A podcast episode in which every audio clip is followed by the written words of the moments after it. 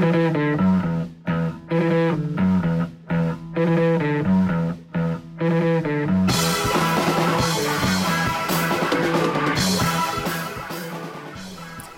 und herzlich willkommen zu Gesunder Gestaltung, dem Podcast zu Designforschung und Theorie rund um das Thema Gesundheit. Mein Name ist Jonas Rehn, ich bin Designforscher und trage hier zusammen Theorien, Ansichten, Perspektiven und auch Persönlichkeiten rund um die Themen der Gesundheitsförderung durch alle Arten der Gestaltung.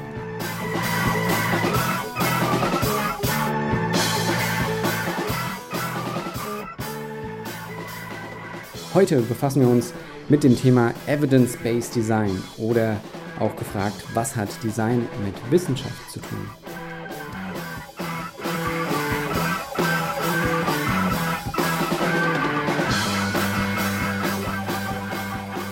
Was ist also Evidence-Based Design und wie kann man das Ganze anwenden? Zunächst einmal, Evidence-Based Design ist die theoretische Annahme, dass Gestaltung dann besonders effektiv ist oder in manchen Kontexten es sinnvoll ist, äh, für die Umsetzung der Gestaltung wissenschaftliche Erkenntnisse zu Rate zu ziehen.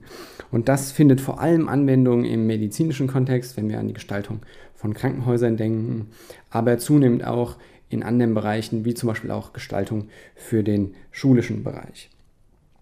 Jetzt ist Evidence-Based Design gerade im deutschsprachigen Raum noch gar nicht so richtig angekommen. Es gibt ein paar Ausnahmen, aber insgesamt kommt es doch eher aus dem englischsprachigen Bereich. Und deswegen kann man vielleicht erstmal erklären, was ist das genau? Evidence-Based Design, wortwörtlich übersetzt wäre es quasi evidenzbasierte Gestaltung und da will ich gleich so ein bisschen einen False Friend aufdecken, denn Evidence und Evidenz ist nicht gleich das gleiche. Evidence im englischsprachigen Sinne ist eigentlich der Nachweis, der Hinweis, sowas wie eine wissenschaftliche Studie. Und Evidenz im deutschsprachigen äh, Verständnis ist eigentlich das die unwiderlegbare Tatsache. Wenn etwas evident ist, dann ist es notgedrungen so. Dass Sie mich hören, sozusagen, das ist evident, weil Sie mich hören. Evidence wäre dann ein Hinweis auf etwas. Deswegen werde ich hier auch weiter über Evidence-Based Design reden, ähm, auch wenn in anderen Bereichen des deutschsprachigen Designdiskurs durchaus auch von evidenzbasierter Gestaltung die Rede ist. Ähm, ich bleibe hier beim anderen Begriff, aber äh, inhaltlich äh, wird damit in der Regel das gleiche gemeint. Woher kommt Evidence-Based Design? Der Ursprung kommt eigentlich aus der Evidence-Based Medicine, also der evidenzbasierten Medizin, die auch in Deutschland mittlerweile zum Status quo gehört. Und die wurde definiert wie folgt. Evidence-based medicine is the conscientious, explicit, and judicious use of current best evidence in making decisions about the care of individual patients. Das heißt, bei der evidenzbasierten Medizin geht es um einen gewissenhaften, ausdrücklichen und umsichtigen Gebrauch der aktuell besten Beweislage für Entscheidungen in der Versorgung eines individuellen Patienten. Das heißt letzten Endes nichts anderes, als dass man wissenschaftliche Studien zu Rate zieht, um die Behandlung sozusagen zu informieren.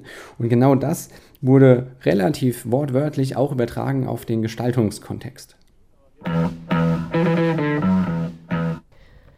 Evidence based design is a process for the conscientious, explicit, and judicious use of current best evidence from research and practice making critical decisions, together with an informed client about the design of each individual and unique project. Damit ist im Endeffekt Evidence-Based Design in erster Linie die Verwendung wissenschaftlicher Studien im Rahmen des Gestaltungsprozesses. Und auch wenn diese Theorie oder dieses, äh, diese Methodik von der Architektur stammt ursprünglich und vor allem im architektonischen Bereich angewandt wird, lässt sich das auch sehr schön übertragen auf andere Bereiche der Gestaltung, wie zum Beispiel das Industrie- oder Produktdesign oder auch Webdesign und Grafikdesign. Und wenn wir noch ein bisschen genauer reintauchen, dann finden wir ähm, eine genauere Differenzierung. Hamilton, Kirk Hamilton ist ein amerikanischer Design- und Architekturforscher und der hat vier Stufen des Evidence-Based Designs definiert. Four Levels of Evidence-Based Design. Und hier äh, erklärt er im Endeffekt nichts anderes, als dass sich man kann nicht sagen, man wendet Evidence-Based Design ein, ja oder nein, sondern er differenziert hier zwischen vier Intensitätsgraden sozusagen. Wenn wir uns auf Level 1 befinden, dann berücksichtigen wir wissenschaftliche Studien, wir recherchieren sozusagen für einen Entwurf und wenden dann Erkenntnisse aus diesen Studien an. Das ist erstmal Level 1. Auf Level 2 gehen wir noch einen Schritt weiter und sagen sozusagen vorher, welche Wirkung diese Anwendung der Studien konkret auf unseren Entwurf hat. Das heißt also, wir, wir erstellen sozusagen Hypothesen, dass eine gewisse äh, bauliche Maßnahme, eine gestalterische Intervention, die wir hier betreiben, folgenden Effekt zum Beispiel auf Nutzergruppen haben kann. Um mal ein Beispiel zu nennen, es gibt eine Studie von Mead, die darlegt, wie ein Treppenhaus äh, gestaltet sein muss, wie eine Treppe gestaltet sein muss, dass Personen eher die Treppe nehmen anstatt dem Aufzug. Und wenn wir diese Studie zu Rate ziehen, um dann unser Gebäude dementsprechend zu konzipieren, dann können wir ähm, eine Vermutung anstellen, wie hoch hier die Treppenauslastung ist im Vergleich zu einem anderen Gebäude in einer ähnlichen Bauweise ähm, in Relation zur Verwendung des Aufzugs. Und dann haben wir im Endeffekt auch schon einen klaren Parameter, den wir überprüfen können, nämlich die Relation zwischen ähm, Besuchern dieses Gebäudes und dem Anteil derer, die dann tatsächlich auch die Treppe nehmen. Da wären wir auf Stufe 2.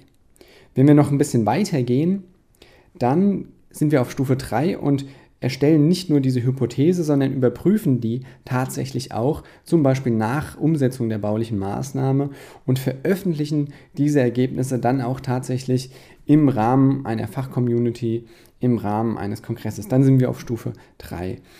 Und quasi die Maximalstufe, die Hamilton hier vorschlägt, ist die Stufe 4.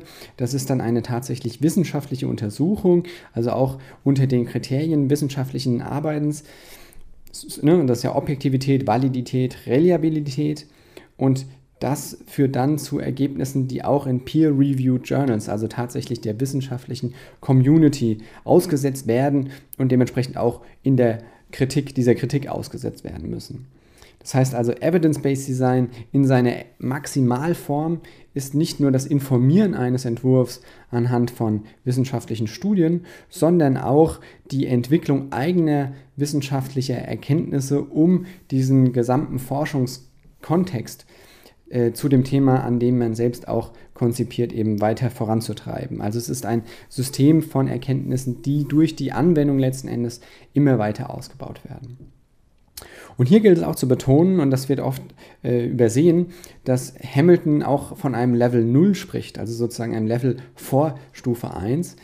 Und dieses Level 0 besagt im Endeffekt nur, dass man quasi pseudo Studien heranzieht, um Entwurfsentscheidungen, die man im Endeffekt schon getroffen hat, durch wissenschaftliche Erkenntnisse zu rechtfertigen. Man könnte auch sagen, Postrationalisierung findet hier statt. Und was hier passiert, ist nämlich nicht das Evidence-Based Design, also dass man äh, Evidence als Basis nutzt für gestalterische Entscheidungen, sondern es wird genutzt als Legitimierung. Und mit der Stufe 0 signalisiert hier Hamilton letzten Endes auch, dass es sich hier um eine Pseudoform des Evidence-Based Designs handelt, äh, wo der Begriff eigentlich ad absurdum geführt wird. Nun gibt es durchaus einige Kritiker des Evidence-Based Designs, denn wir haben es hier natürlich mit harten Fakten zu tun, mit klaren Kriterien unter Umständen. Und wenn wir über Gestaltung reden, dann reden wir ja auch immer über innovative Gedanken, über disruptive Lösungen, über das über den Tellerrand oder out of the box denken. Und eine klare Faktenlage, die uns vermeintlich zwingt zu einer gestalterischen Entscheidung, scheint ja dem erstmal im Wege zu stehen.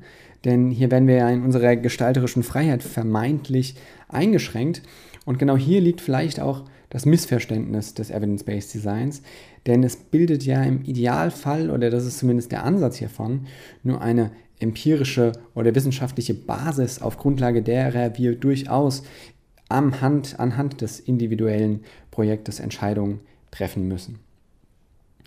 Und genau da erstellt die Schwierigkeit oder da steht die Schwierigkeit des Evidence-Based Designs, nämlich die Brücke zu schlagen zwischen welche Studien nutze ich hier in welcher Weise und wie wende ich das Ganze so an, dass ich durchaus noch zu innovativen Lösungen kommen kann. Und das ist die Herausforderung, die sich nicht nur die Gestaltung im Allgemeinen stellt, sondern auch, wenn wir empirische Studien hier zu Rate ziehen.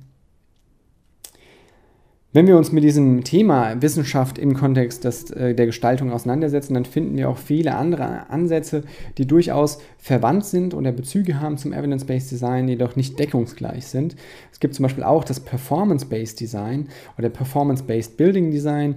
Im Endeffekt geht es hier um einen Ansatz aus der Architektur, der durchaus Statistiken nutzt, Messwerte nutzt, um gestalterische Entscheidungen und äh, Benutzungsweisen zu überprüfen. Jedoch haben wir es hier eher mit einer forschungsbasierten Gestaltung zu tun und weniger mit wissenschaftlichen Erkenntnissen, die sozusagen die Basis eines Entwurfs darstellen. Und auch Begriffe wie Research Informed Design ist durchaus eine sehr, sehr wichtige Angelegenheit hier, weil wir da Forschungsmethoden nutzen, um unseren Entwurf zu informieren. Jedoch geht es da in erster Linie um eigene Forschungsbemühungen. Wir setzen zum Beispiel qualitative oder quantitative Empirie ein, Empirie ein, um unseren Entwurf zu informieren. Wir haben es aber hier in der Regel nicht mit äh, wissenschaftlichen Studien zu tun, die sozusagen die Grundlage legen zum Entwurf. Und damit verbunden ist auch der Research-Driven Design-Ansatz, also im Endeffekt der gleiche Ansatz, dass wir hier empirische Methoden verwenden, um den Entwurf zu informieren. Man kann durchaus die beiden Sachen äh, verbinden. Ja, auch im Evidence-Based Design ist es ratsam, eigene empirische Maßnahmen zu verwenden. Die Grundlage hierbei ist letzten Endes immer, dass gestalterische Entscheidungen da, wo es kritisch ist, da, wo es wichtig ist, die Wirkung, die Auswirkungen einer gestalterischen Maßnahme ähm, wissenschaftlich zu überprüfen, dass an dieser Stelle ähm, äh, gesicherte Studien zu Rate gezogen werden, um die Qualität, die funktionale und ähm, konzeptionelle Qualität eines Entwurfs zu optimieren. Und das finden wir vor allem im medizinischen Bereich. Da gibt es mittlerweile eine ganze Fülle an Studien, die zum Beispiel Erkenntnisse äh, liefern zur Größe, zum Layout eines äh, Patientenzimmers, zur Bodenbeschaffenheit, zur Akustik, zu Lichtverhältnissen, zur Relation zwischen Fenstergröße und Raumgestaltung und geht weiter bis hin zu kleinen Details, die wir dann auch im Produktdesign oder im Interface-Design finden können. Fassen wir also nochmal zusammen. Evidence-Based Design könnte man übersetzen mit evidenzbasierter Gestaltung. Fassen wir also nochmal zusammen. Evidence-Based Design beschreibt im Endeffekt die Begründung gestalterischer Entwurfsentscheidungen. Fassen wir also nochmal zusammen. Evidence-Based Design beschreibt die Begründung gestalterischer Entwurfsentscheidungen auf Basis wissenschaftlicher Erkenntnisse. Es ist also die Anwendung von wissenschaftlicher Recherche, aber auch eigener Forschungs- und empirischer Forschungsbemühungen für den eigenen Entwurf. Evidence-Based Design ist aber nicht darauf ausgelegt, sozusagen eine Formelsammlung darzustellen, die dann zwangsläufig zum perfekten Entwurf führt, sondern es soll den Entwurf informieren und eine sichere Basis darstellen. Evidence-Based Design ist nicht gleich Research-Driven Design, also es ist nicht direkt immer ausschließlich die empirische Forschung der Gestaltung, es kann aber dadurch unterstützt werden. Und Evidence-Based Design kann man auf vier verschiedene Stufen einordnen. Es beginnt mit der Anwendung von, Empiri von, von wissenschaftlichen Studien für den eigenen Entwurf und in seiner Maximalform ist es die eigene wissenschaftliche Untersuchung im Kontext des Entwurfs und der Entwurfspraxis und die Veröffentlichung in peer-reviewed Journals.